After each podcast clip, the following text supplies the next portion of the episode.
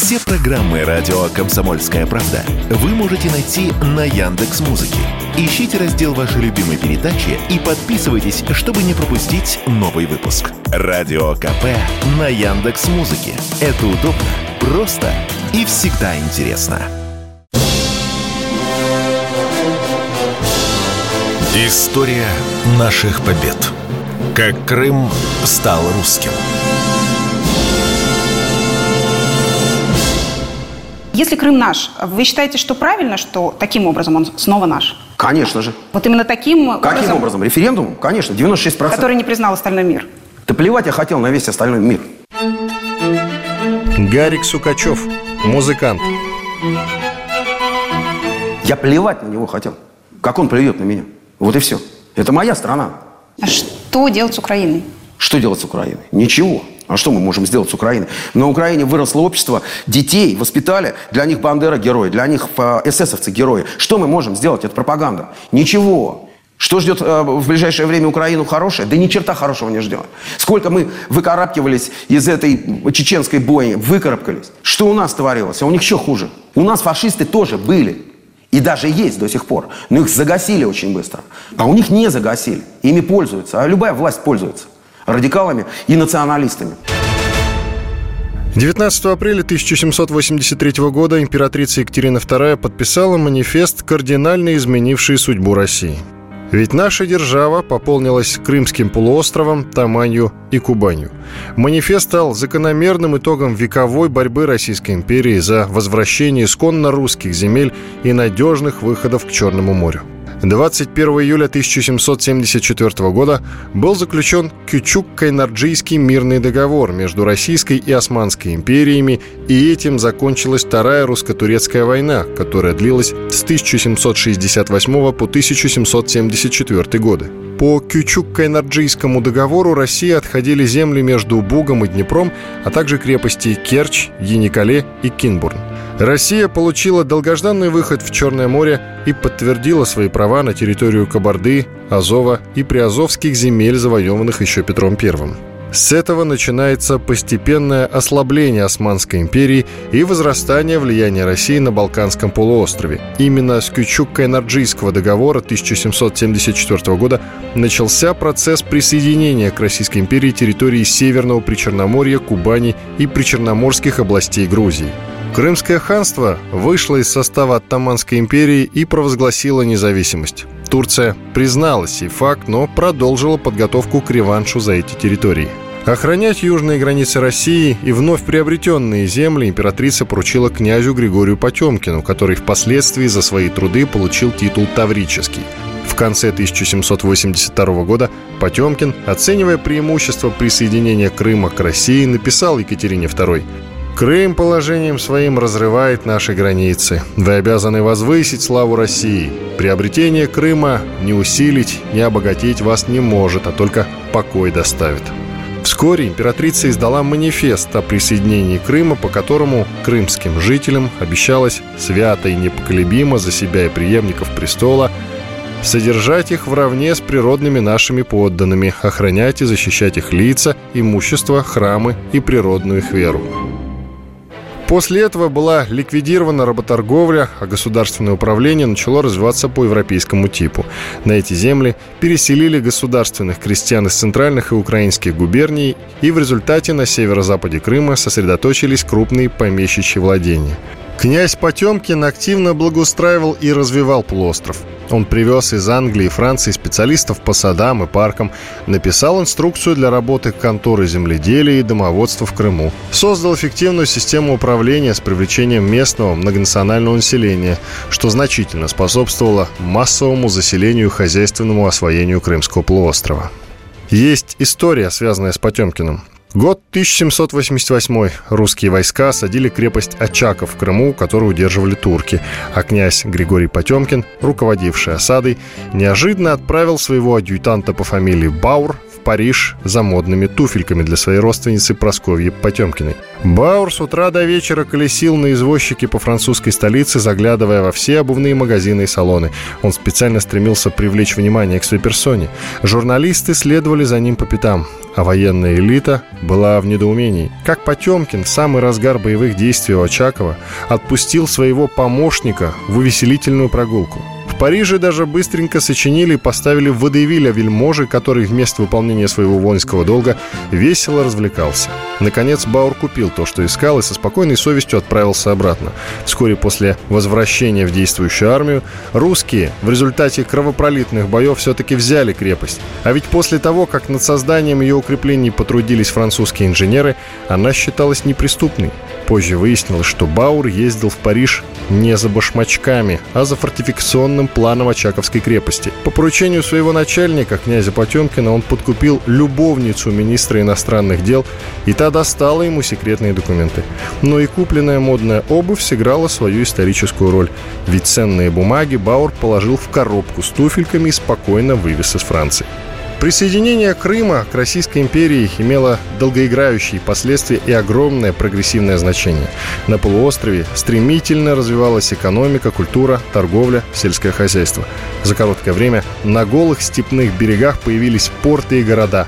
Российский флот надежно утвердился на Черном море. Часть первая. События 1783 года и отстающие от них по времени на более чем 200 лет событий 2014 года обнаруживают огромное количество поразительных, удивительных совпадений. Андрей Мальгин, историк.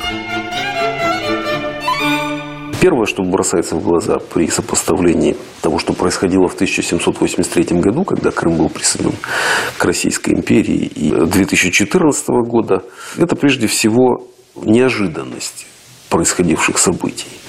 Президент Путин, выступая в 2014 году, говорил о том, что э, никто не планировал э, заранее того, что было осуществлено в конце февраля, в начале марта 2014 э, года.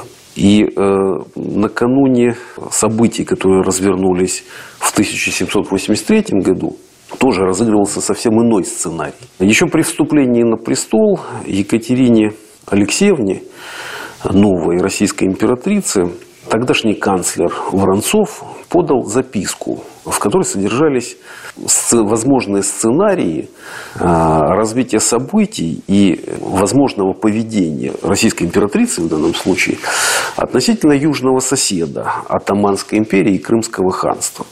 В этой записке Екатерине говорилось о том, что, э, в принципе, стратегической целью России, конечно, является ликвидация Крымского ханства как извечного врага а, Российской империи, но, э, возможно, более предпочтительным являлось бы э, составление из Крымского ханства некоего образа независимого правления, независимого государства. И вступая в войну с Турцией и вассалом Турцией Крымом в 1768 году, Екатерина именно так и определила политику российского государства относительно своих соперников.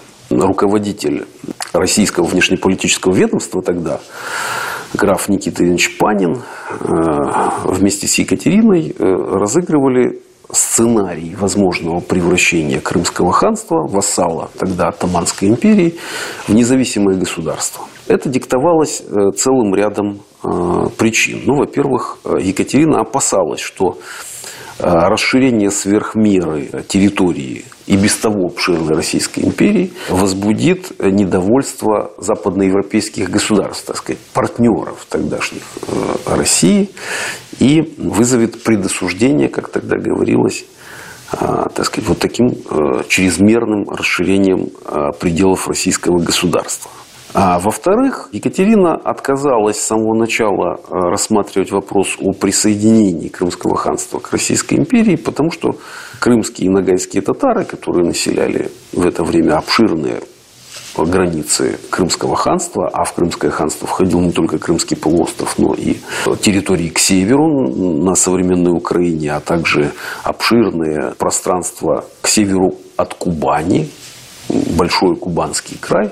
Все эти народы, которые населяли эти территории, э, татарские народы, э, считались плохими подданными. С них очень трудно было взимать правильно налоги, и поэтому большого экономического интереса Екатерина и ее сподвижники э, здесь не видели. Другое дело, что нужно было добиться выхода к Черному морю, но этого решено было достичь не присоединяя весь всю территорию Крымского ханства, а добившись от э, независимого уже Крыма уступки двух крепостей – Керчи и Николи.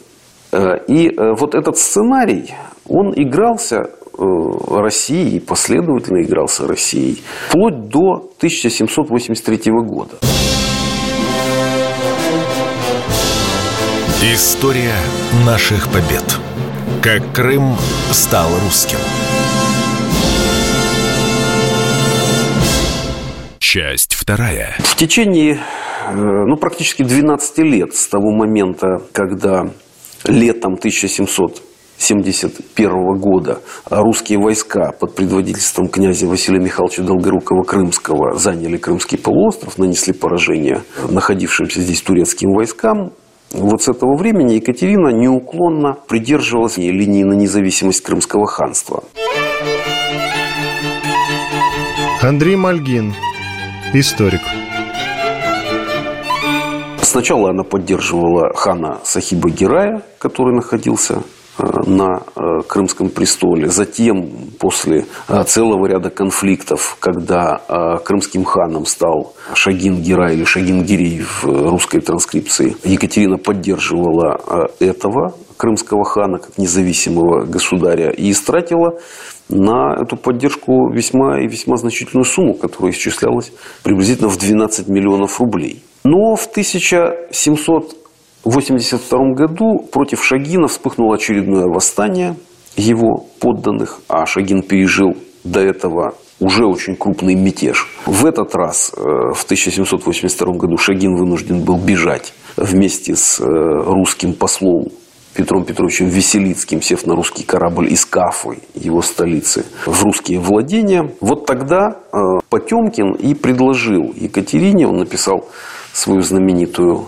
записку о Крыме, где он написал, что Крым своим положением разрывает наши границы, и в этих условиях лучше всего прибегнуть к присоединению Крымского полуострова.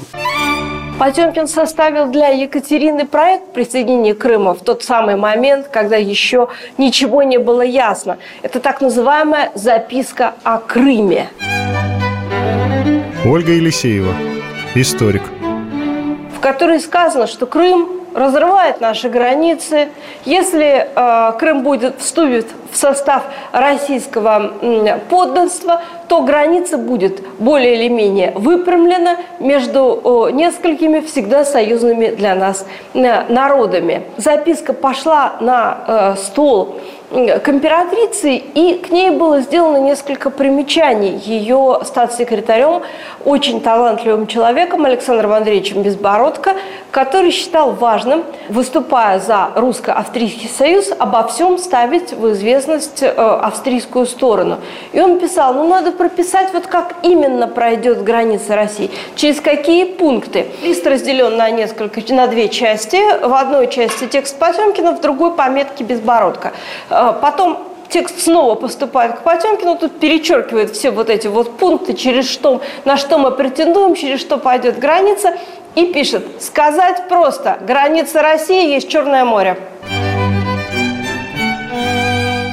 8 апреля по старому стилю 1783 года Екатерина подписывает манифест о присоединении Крыма, но этот манифест не был опубликован. Андрей Мальгин, Историк. Он был запечатан в обитый железом деревянный ящик вместе с переводами, которые тайно, между прочим, сделал личный секретарь Потемкина, секретарь, который занимался переводами на татарский язык э, документов, это Якуб Мурзарудзевич, сделан это в тайне от э, иностранной коллегии. Этот манифест был отправлен в Крым – И лишь после того, как стало окончательно ясно, что события развиваются именно так, как хотел Потемкин и э, как вслед за ним хотела Екатерина, этот документ был опубликован. Опубликован для сведения жителей Российской империи, для сведения крымцев и для европейских государств. Он был опубликован на немецком языке.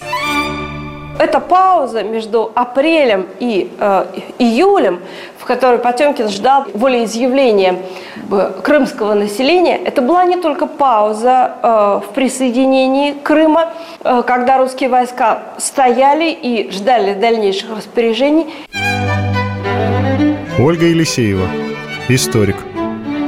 Это была глубочайшая пауза между переписки императрицы Екатерины и Потемкиным. А, это была большая очень пауза. Князь замолчал фактически на целое лето. Он не писал ни одного письма до того момента, пока Крым, пока полуостров не был присоединен.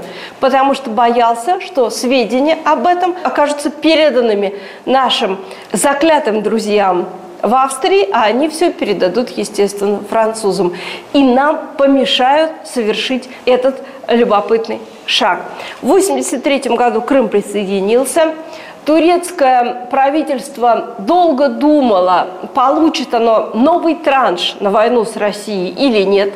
Получилось через несколько лет, поэтому э, война была отсрочена. В 1983 году ничего не произошло, в 1984 году тоже ничего не произошло. И началось активное э, заселение э, Крыма и строительство новых городов.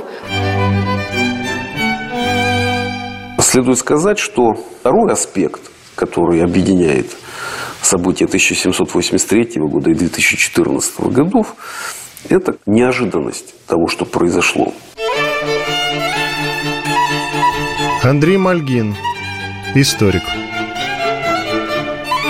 Документы, известные нам сегодня документы и высказывания целого ряда государственных деятелей говорит о том, что воссоединение Крыма в 2014 году было едва ли не э, решением одного человека. Во всяком случае, вряд ли даже консул Российской Федерации, который находился здесь, в Крыму, в этот момент, знал о том, что будет происходить. Точно так же посол Российской империи э, Веселицкий при Шагенгерее также не был осведомлен о принятом Потемкиным и Екатериной решении настолько, что когда Шагингирей, тоже не зная о том, что э, это решение, так сказать, принято и будет воплощено, отрекся от престола, не желая управлять своими подданными, которые несколько раз восставали против него. А Веселицкий попытался убедить Шагингирея вернуться на престол, поскольку он обещал до этого занимать этот престол, обещал э, В переговорах с российским государством. И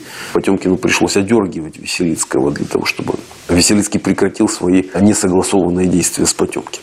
Многие тоже ожидали от России, от Путина тогда, в февральско-мартовские дни 2014 года, поддержки, скажем, широкой автономии в составе Украины или того, что будет рассмотрен и реализован какой-то вариант совладения, кондоминиума, поскольку эти варианты обсуждались еще в начале 90-х годов. До конца мы еще не знаем всех мотивов, которыми руководствовались. А нынешние наши государственные лидеры, принимая такое решение. Возможно, это было связано с э, действительной опасностью, которая угрожала существованию Севастополя как военно-морской базы России. Возможно, это диктовалось опасениями, которые нес с собой украинский кризис. Но, тем не менее, э, повторю еще раз, элемент неожиданности сближает как события 1783 года, так и события 2014 года. Второй момент, на котором мне хотелось бы э, остановиться, момент, сближающий путинское и екатерининское присоединение, это, безусловно, их спокойный, бескровный характер. Специальными э, приказами по корпусу генерала Дебальмена, который командовал э, российскими войсками накануне их введения в Крым, было предписано строжайше заботиться о том, чтобы никаких конфликтов а, между э, русскими войсками и местными жителями, крымскими татарами, не происходило. Э, настойчиво э, поведение русских войск э, внедрялась вежливость, которая затем, спустя 200 с лишним лет, также сыграла определенную роль. Дебальмину предписывалось прилагать особые старания, чтобы войска не чинили никаких обид и притеснений местным жителям. Наконец, третий пункт, который сближает события 1783 года с событиями 2014 года, ну, на первый взгляд, я говорю об этом, это референдум. И в одном и в другом случае был проведен референдум. Естественно, в XVIII веке референдум носил иной характер. Потемкин отправился э, в Крым э, зимой 1783 э, года, и главной задачей Потемкина было добиться признания того, что происходит, признания установления над Крымом российского суверенитета со стороны местного населения. Ну, прежде всего, со стороны представлявшего это население местной знати, крымско-татарской знати. Он, а также его сподвижники, прежде всего Якуб Мурза Рудзевич, потомок крымских татар, которые осели в Литве, а, потратили огромные усилия для того, чтобы объяснить местной знати, что а, присоединение Крыма к России а, одновременно является окончанием целого большого периода нестроения и разрухи, в который был погружен Крымский полуостров, начиная, с, по сути, с середины XVIII века. Местные знати рисовались выгоды, которые получает она получая вместе с тем и все права российского дворянства и так далее, и так далее. И к э, июню 1783 года Потемкину удалось убедить большинство представителей крымской знати в том, что присоединение Крыма к России несет благо, а не зло. И э, результатом этого стала присяга. Это было целое действо, целое такое театрализованное в некотором смысле представление, которое развернулось в окрестностях Карасу-Базара на Белой скале принятие присяги э, на верность российской императрицы со стороны крымской татарской знати. Это был такой своего рода референдум, который готовил э, Потемкин и который увенчался блестящим успехом. Именно после того, как знать присягнула, Потемкин и опубликовал манифест о присоединении Крыма к России. Не присягнув, крымцы еще не знали о том, что Екатерина уже приняла такое решение. Это был э, существенный момент – екатерининской софт-пауэр, мягкой силы, которая блестяще была проявлена э, именно в это время. История наших побед. Как Крым стал русским.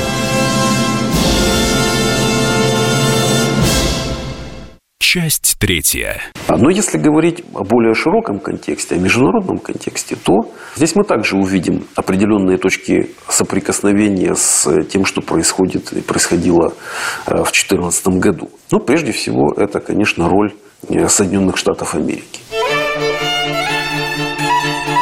Андрей Мальгин, историк. Правда, 1783 и в 2014 это была совершенно разная роль, но, несомненно, Соединенные Штаты сыграли, или ситуация с Соединенными Штатами сыграла очень важную, можно сказать, одну из ключевых ролей в том, что произошло. Почему России удалось легко, несмотря на все опасения Екатерины в предшествующее время, все-таки завершить этот процесс присоединения Крыма? Одной из главных причин было то, что Европа а именно, так сказать, европейские гегемоны на то время, это Франция и Англия, были отвлечены а, от событий в Восточной Европе совершенно а, как бы в другое место. Разворачивалась, достигла своего пика революция или война за э, освобождение Соединенных Штатов. Война была в разгаре, более того, появились признаки того, что вот-вот мир а, между а, бывшими британскими колониями в Северной Америке и британской короной будет подписан на условиях бывших подданных Великобритании, а ныне свободных граждан североамериканских Соединенных Штатов. В России внимательно следили за тем, что происходит.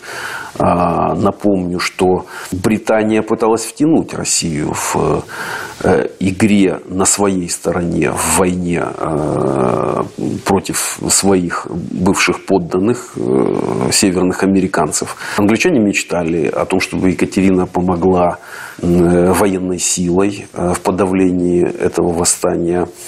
И более того, обсуждался вопрос о введении 20-тысячного российского корпуса на территорию североамериканских э, колоний Великобритании. И нужно сказать, что э, внешнеполитическому ведомству Российской империи Екатерине и Панину удалось воздержаться от этого шага, хотя британцы сулили громадные преимущества России. Тем не менее, Россия не послала своих солдат. И кто знает, может быть, это, именно это и сыграло ключевую роль в том, что Соединенные Штаты стали э, независимыми.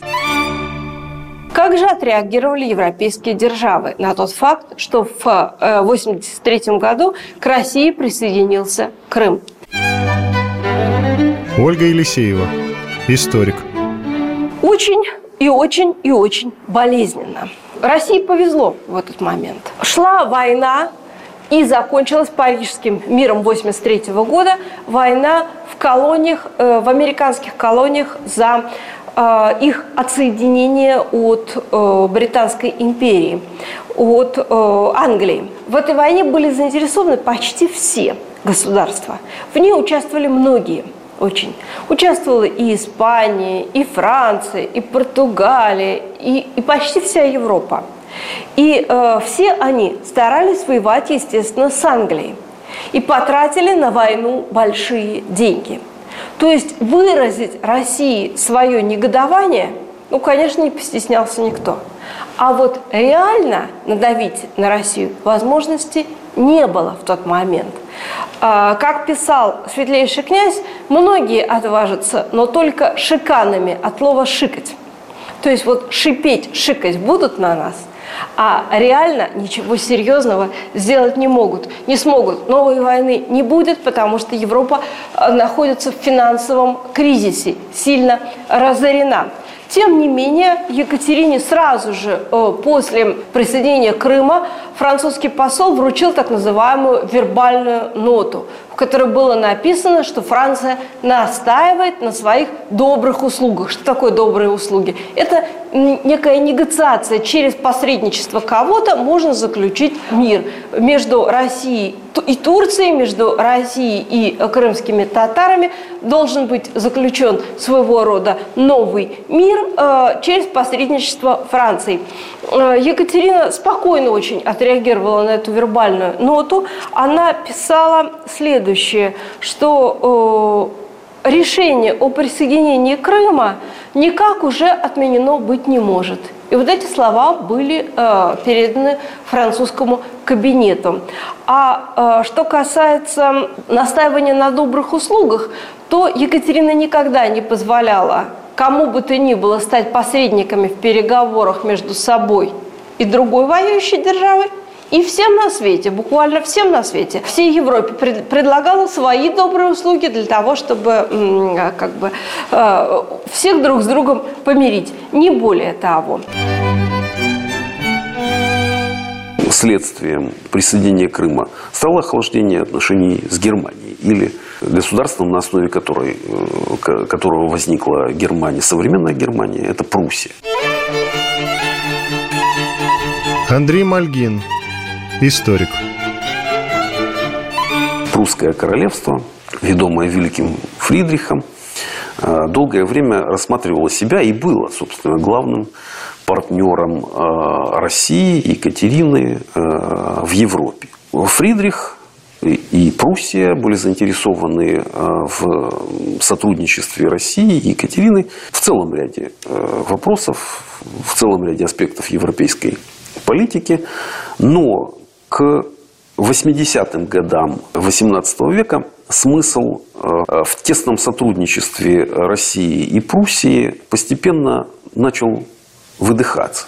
Пруссия активно использовала свой союз с Екатериной в целом ряде своих внешнеполитических действий. Для России же союз Пруссии становился все менее интересным, потому что Россия переориентировалась на юг, Россия переориентировалась по Черноморье, и здесь ключевым становился союз не с Пруссией, а налаживание хороших отношений с извечным врагом Пруссии, тоже германским государством Австрии или Австрийской империи Габсбургов. Габсбурги мечтали поучаствовать в разделе османских владений в Европе. В этом же была заинтересована и Екатерина, и австрийский император Иосиф II, Иосиф э, предпринял значительные усилия для того, чтобы расположить Екатерину к себе, к э, интересам австрийской политики, которые, повторю, заключались в совместном, возможно, совместном с Россией разделе османских владений. Иосиф приезжал в Россию, они встречались с Екатериной в Могилеве. Прежняя германская ориентация, прежняя ориентация на Пруссию, э, которую э, поддерживал и создавал Никита Иванович Панин, руководитель российского внешнеполитического ведомства, в 80-е годы сменяется ориентацией России на э, поддержку Австрии. За эту политику выступал Потемкин и человек, сменивший Панина э, у руля управления российским внешнеполитическим ведомством Александр Андреевич Безбородко, будущий канцлер Российской империи. И вот присоединение Крыма стало возможным благодаря тому, что Австрия согласилась на э, подобные действия России, понимая э, природу этого конфликта, понимая, что Россия будет выходить к Черному морю и что раздел турецких владений Северного Причерноморья, где Турция а, ослабела и постепенно откатывалась, он принесет мир и спокойствие на юго-восток Европы. Аспект, сближающий события 1783 и 2014 года. Если мы вспомним о том, как отреагировала Германия на те события, которые произошли, мы сделаем свои выводы – но мы не должны забывать и то, как отреагировала Австрия на, на события 2014 года. И эта реакция заставляет нас вспомнить о блистательных временах Иосифа II. Это еще не все из а, как бы, этой картины совпадений и э, исторических параллелей, которые напрашиваются при сравнении ситуации 1783 и 2014 годов. Но историки склонны рассматривать присоединение Крыма э, к России, вхождение Крыма в состав Российской империи, прежде всего как результат давних российско-османских противоречий. Османская империя владела Северным Причерноморьем э, с э, конца 15 века. Это было 300-летнее владычество которая оставила противоречивое очень наследство в жизни народов Северного Причерноморья, Кавказа, Северных Балкан, Подунавья.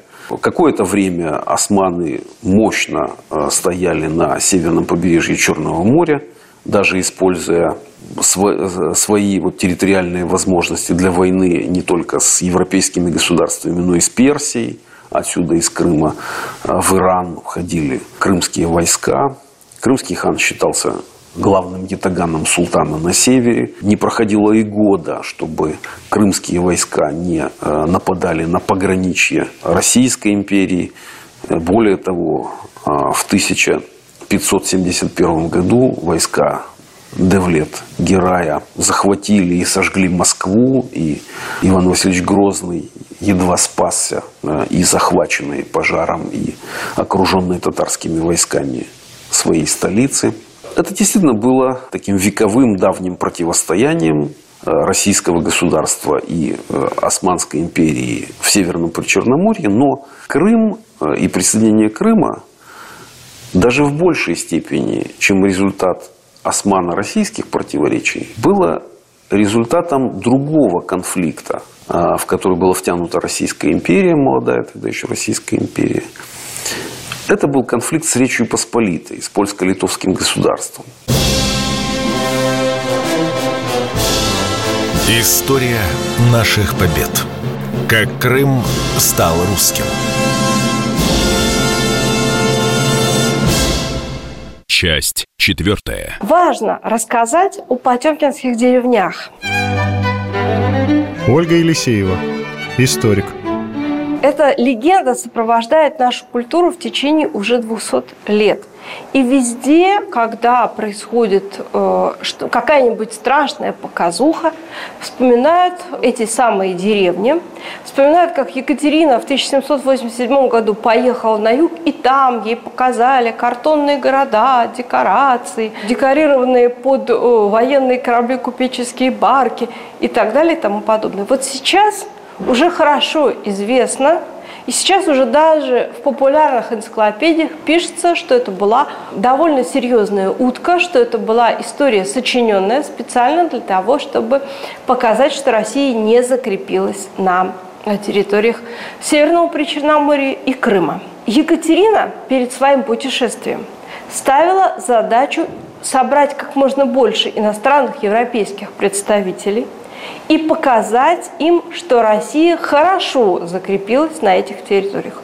У нее есть крепости, у нее есть флот, у нее размещены новые войска на этих землях. Она может воевать если на нее нападет Турция. Лучше Турции денег не давать. Екатерина планировала путешествие с 1784 года, то есть три года она откладывала путешествие. Важно было, чтобы немножко подросли гарнизоны, подросли крепости, увеличилось число кораблей, чтобы было что показать, показать товар лицом. И поэтому как бы обманывать ее не имело ни малейшего смысла. Она не сама ехала инспектировать, она ехала для того, чтобы показать красивое состояние своих э, регионов. По тем временам, по тем временам принято было э, принимать высокого гостя – украшая все дома там возможными э, букетами из зелени, гирляндами, все кругом декорировать, рас, расстилать э, ковры на э, улицах с тем, чтобы государыня проехала по коврам, чтобы ей под ноги бросали мелкую монету и э, цветы. Э, естественно, для того, чтобы встретить императрицу, все одевались в свои лучшие платья. Что касается эм, э, некоего стадо, которое Екатерине показывали одно и то же стадо во многих местах ее ночевки и перекочевки, то вы представьте себе, что движется огромная толпа, половина русского двора и множество иностранных представителей, как дипломатических, так и военных. Кормить-то эти рты все нужно. Точно так же, как за армией перегонялись э, стада скота для того, чтобы можно было каким-то образом прокормить людей, точно так же и за путешествующим двором.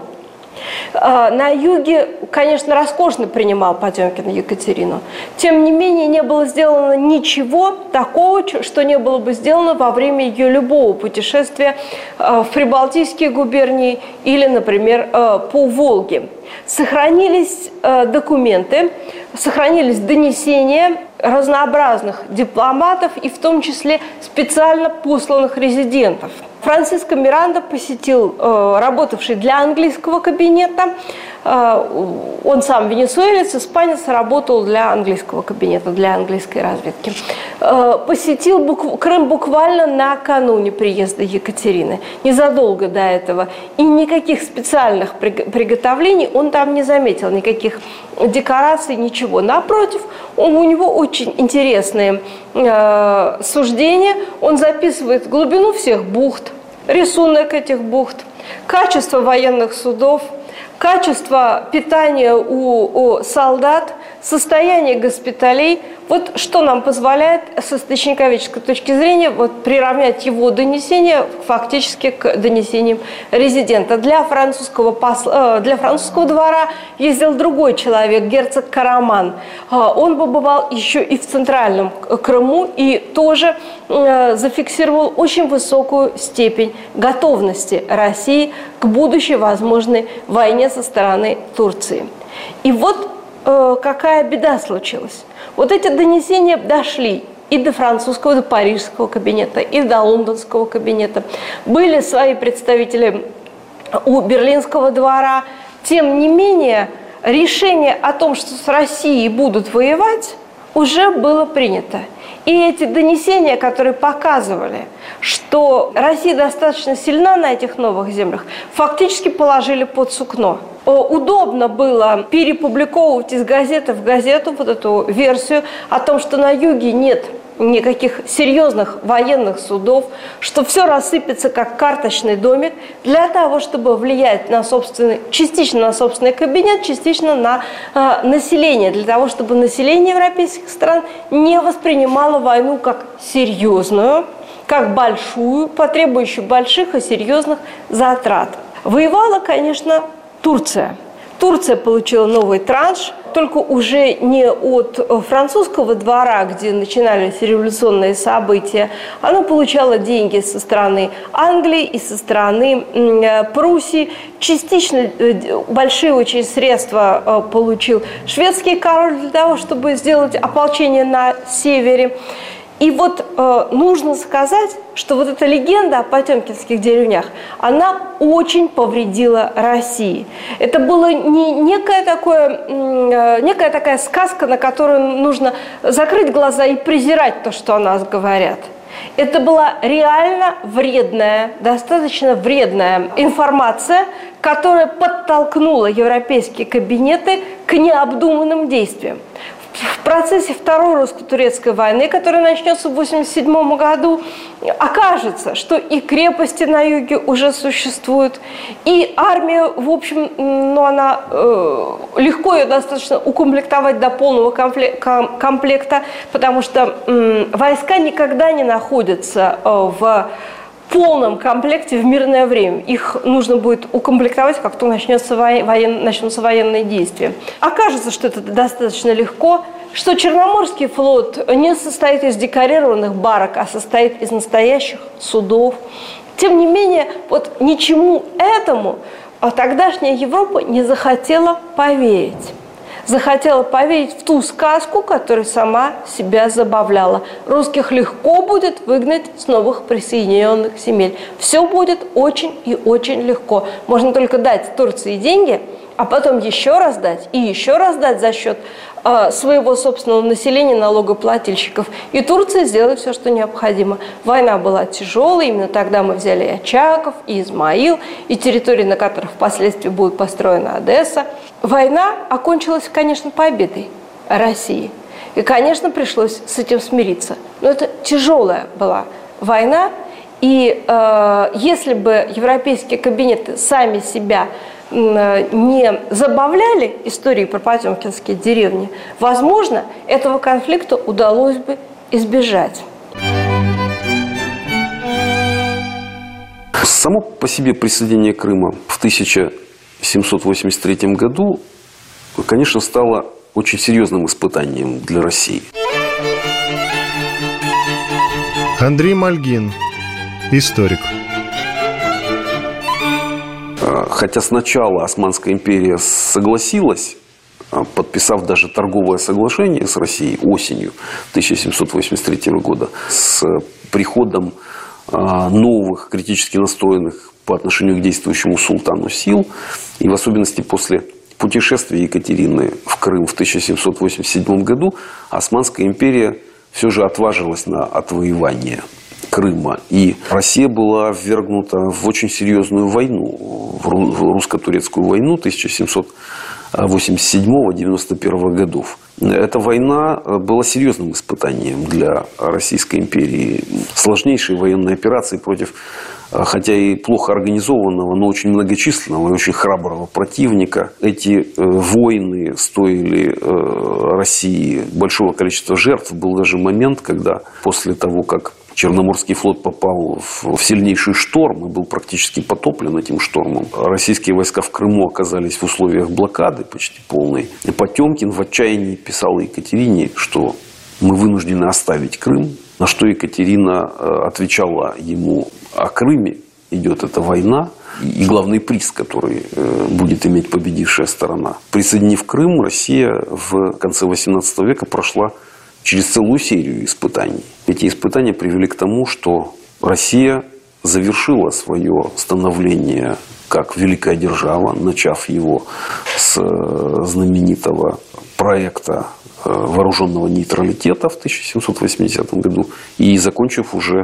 полноценной великой державой после наполеоновского нашествия, когда Александр I, внук Екатерины, а наравне с другими государями Европы мог вершить дела европейского континента. И это также было следствием того, что Екатерина, Потемкин присоединили тогда, в 1783 году, Крымский полуостров, который затем стал вот таким своеобразным узлом, где концентрировалась мощь России. И всякий раз утрата Крыма либо означала, либо предвосхищала ослабление России Возвращение же Крыма, а Крым неоднократно терялся в ходе различных войн, оно знаменовало или предвосхищало грядущий, э, грядущее торжество вот, России как мощного, целостного и в то же время европейского государства-вершителя, вершителя совместно с другими странами судеб этого континента.